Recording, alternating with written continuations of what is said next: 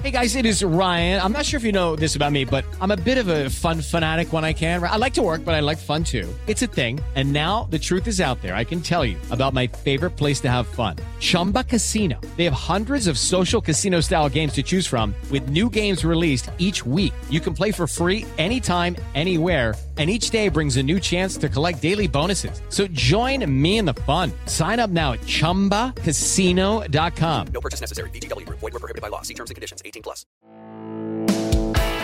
Este es el podcast de Alfredo Romo. 889noticias.mx Juguemos a ser bien cínicos, a ser un poco juguetones en cuanto a esto del sexo y platiquemos con Fortuna Dichi que nos acompaña, tú lo sabes perfectamente, sexóloga, terapeuta de pareja.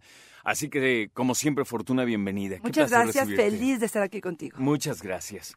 ¿Cómo ser un mal amante, Fortuna? Si ya me fuera y solamente tuviera que decirte una cosa, Ajá. te diría ser egoísta. Punto. Si solamente procuro mi placer, si no me doy cuenta y no estoy alerta de tus necesidades, si ni siquiera te escucho, si no eh, pongo atención en los tiempos, si no tengo buena higiene, y ahorita vamos a ir desglosando cada uno de ellos, pero de forma general, si solamente miro mi placer y te utilizo, o creo que estás a mi servicio, o creo que me merezco, que tú, creo que este sería el principio y lo más importante para hablar de un mal amante. Fíjate, cuando estás en una relación eh, de noviazgo primero, después en una relación de matrimonio, llega un punto en que creo que a todos nos pasa que eh, reflexionas y dices, bueno, pues yo podría estar en un lugar mejor, ¿no? O sea, podría a lo mejor retomar eh, ese segundo aire que muchos dicen y que muchos optan por divorciarse, que no tiene que ver con la edad, pero en algún momento a la primera dicen, bueno, yo ya me cansé. Y entonces, eh, por ahí leí un libro muy interesante que decía, no se vale llegar con tu pareja a decir esto ya se acabó y decir esto, yo quiero el divorcio, ya me voy, me salgo de la casa, si no le has dicho con anterioridad que la cosa va mal. No se vale. Es de lo más bajo que puedes hacer. Y se me hizo, la verdad, un, un consejo muy importante, pero sobre todo una valía de la persona, de tu semejante. De decir, oye, ¿sabes que no me gusta esto? ¿Sabes qué? Ya van dos. La cosa no ha cambiado, ya tratamos, ya te dije, ya intenté. O sea, es tan importante. Ahora, cuando esa parte que dices de, de ser egoísta llega cuando ya estás harto, generalmente. Pero siempre y cuando hayas avisado antes. Eso es más importantísimo. Fíjate, lo que estás diciendo es maravilloso. ¿Sabes cuántas eh, mujeres de pronto llegan al consultorio y me dicen, es que no sé por qué se fue? Claro.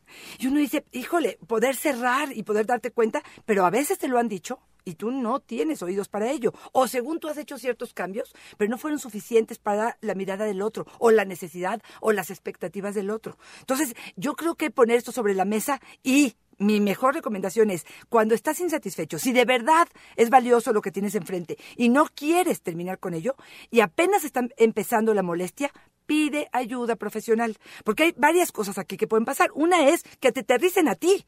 Oye, Claro. claro, pues te, te estás tardando 45 minutos, le haces un exfoliante vaginal a esta mujer, claro que no va a querer la próxima vez. O al revés. Son, es, al minuto terminas, te volteas y te duermes. Claro, por supuesto que ella va a estar hasta el gorro y no va a querer tener una relación contigo. Y no nomás esto, ya te lo dijo varias veces.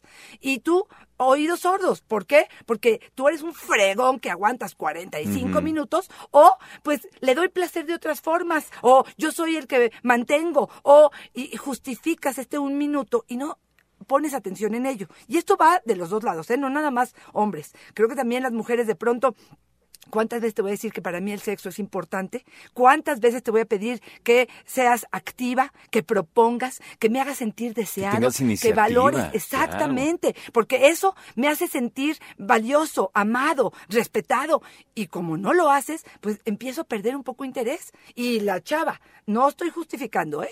Pero la de la oficina, que me trae hoy el chocolate y mañana me trajo la playera del Cruz Azul porque sabe que le voy. Y pues espérame, pues claro, me voy a sentir apapachado, ¿no? Te digo una cosa y a ver si me explico, Fortuna. Tú sabes con quién te vas a la cama cuando ya es tu pareja. ¿A qué me refiero?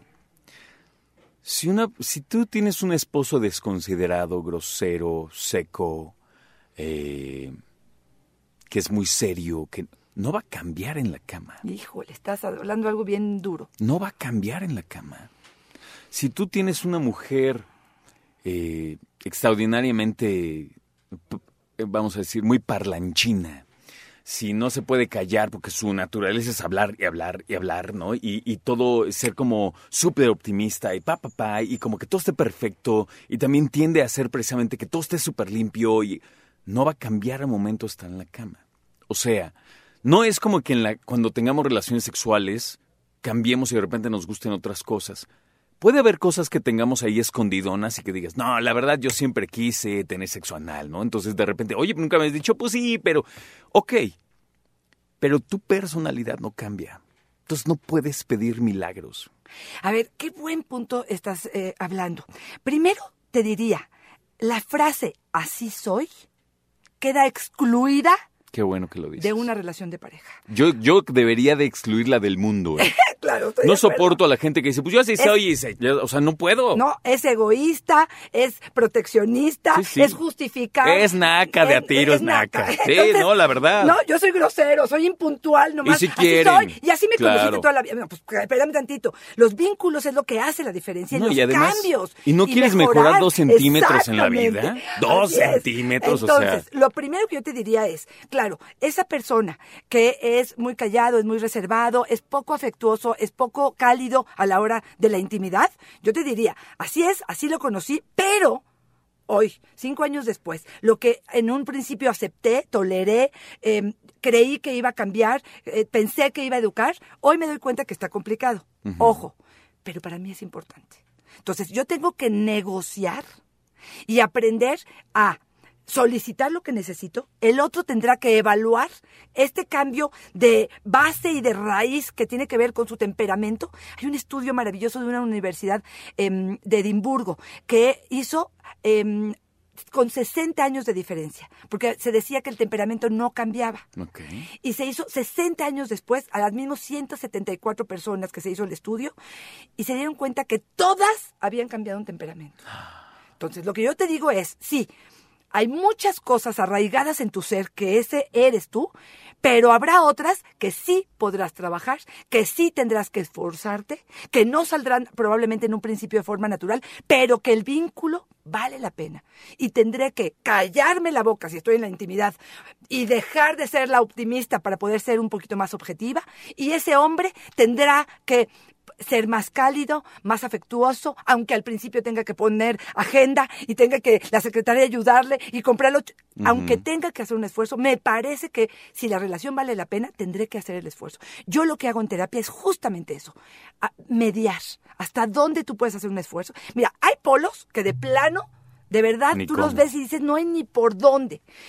Pero hay algunos que es una cuestión de ceder, de amar, de em, elegir batallas, de elegir momentos, de saber hasta dónde estoy dispuesto, de, de eliminar mi soberbia y de, de- de- de ser humilde y de luchar por esta relación porque creo que hay más cosas valiosas de las que son vacíos. Cuando somos novios empiezas a quitar todas tus paredes y cuando te casas empiezas a construir otras.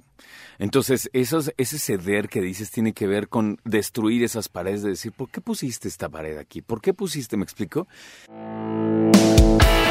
Escucha a Alfredo Romo donde quieras, cuando quieras. El podcast de Alfredo Romo en 889noticias.mx.